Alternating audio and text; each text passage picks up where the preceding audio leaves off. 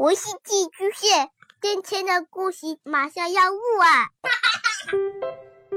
孩子的世界充满了色彩和欢乐，用有温度的声音讲你爱听的故事。白羊叔叔和大明的晚安故事。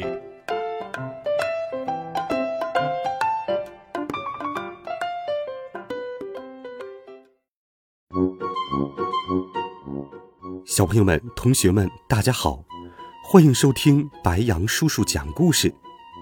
今天，白杨叔叔继续给你讲好听的小猪故事。我们继续来听下。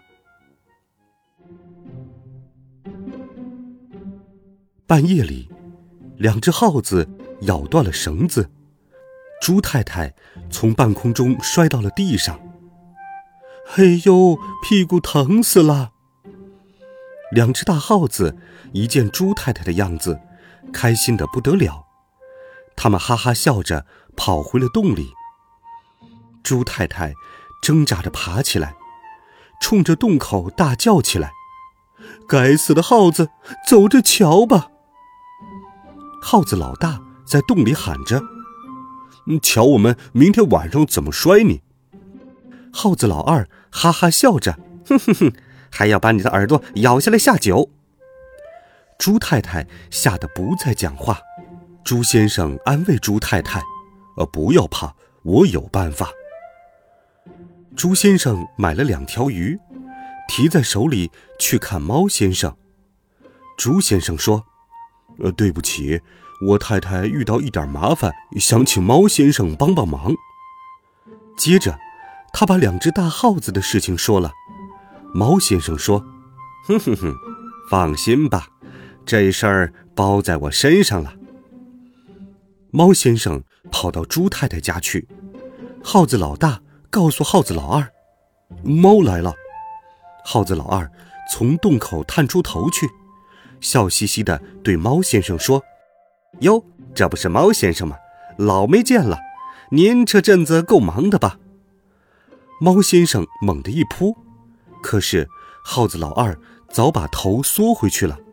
他在洞里说：“您进来坐坐，别客气，我们这儿有热茶招待。”猫先生搬来一把椅子，在洞口外坐下，不慌不忙地说：“喵儿，你小子别神气，我进不去，你也出不来。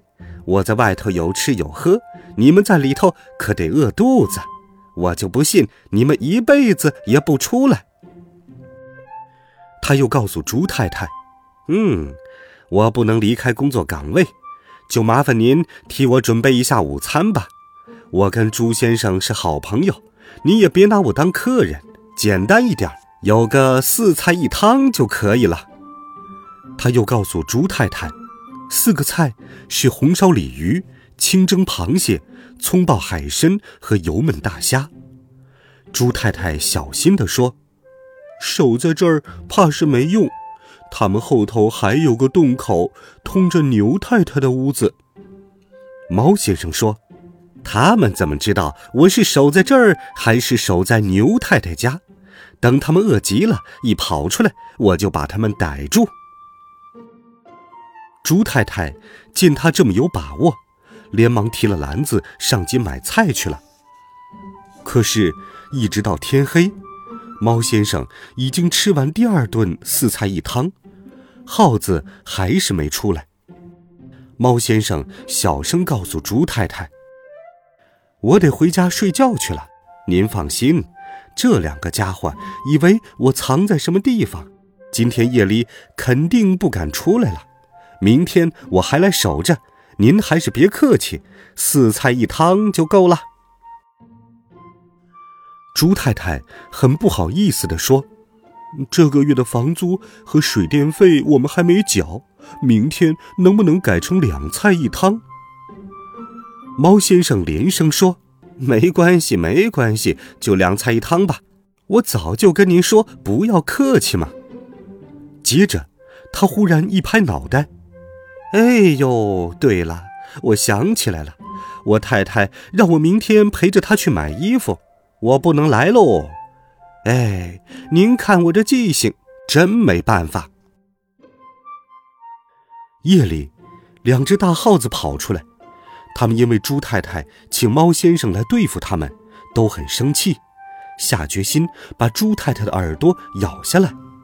没想到刚一下嘴，猪太太就没命的嚎叫起来，叫得那么响，连两只大耗子都吓昏了头，以为咬上了一颗地雷，慌忙逃回洞里去了。第二天。猪太太两只大耳朵上贴满了橡皮膏，一大清早就忙着翻箱倒柜。她想找出值钱的东西好卖掉，给猫先生买大虾、海参，凑齐四菜一汤。小猪知道妈妈想干什么，他打算借这个机会跟花花见面。自从花花弄脏了猪太太的衣服。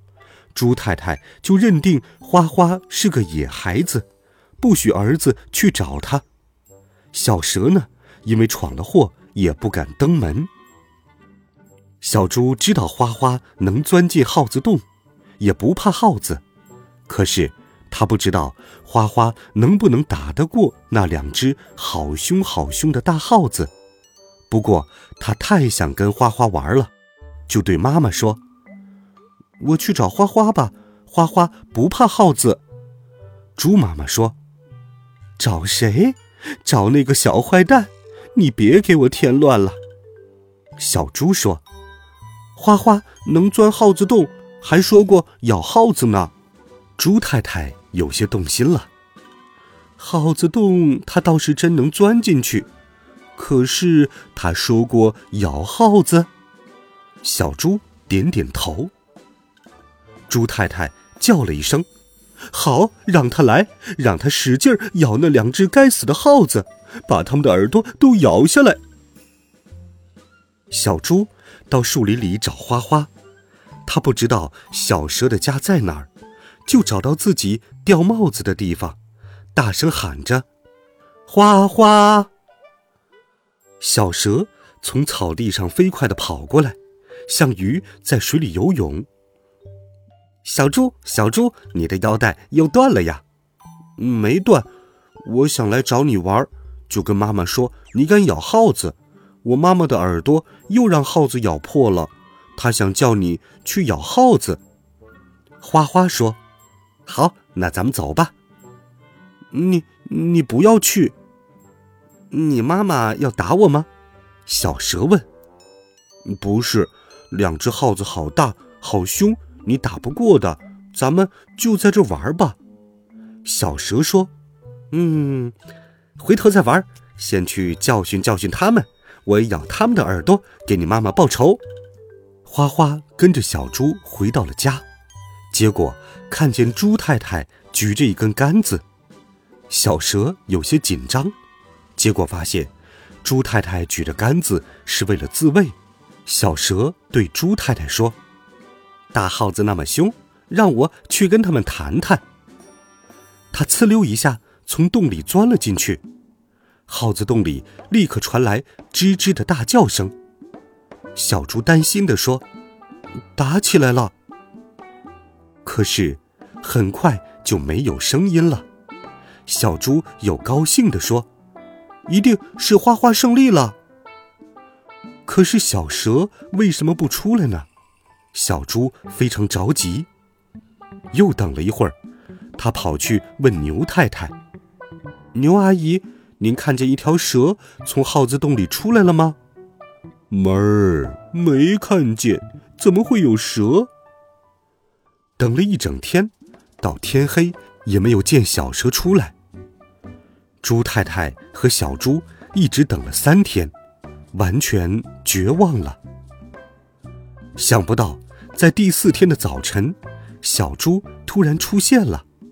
他很抱歉地说：“我想咬大耗子的耳朵，给猪阿姨出气，可是嘴巴张得太大，一不小心把它们整个吞到肚子里去了。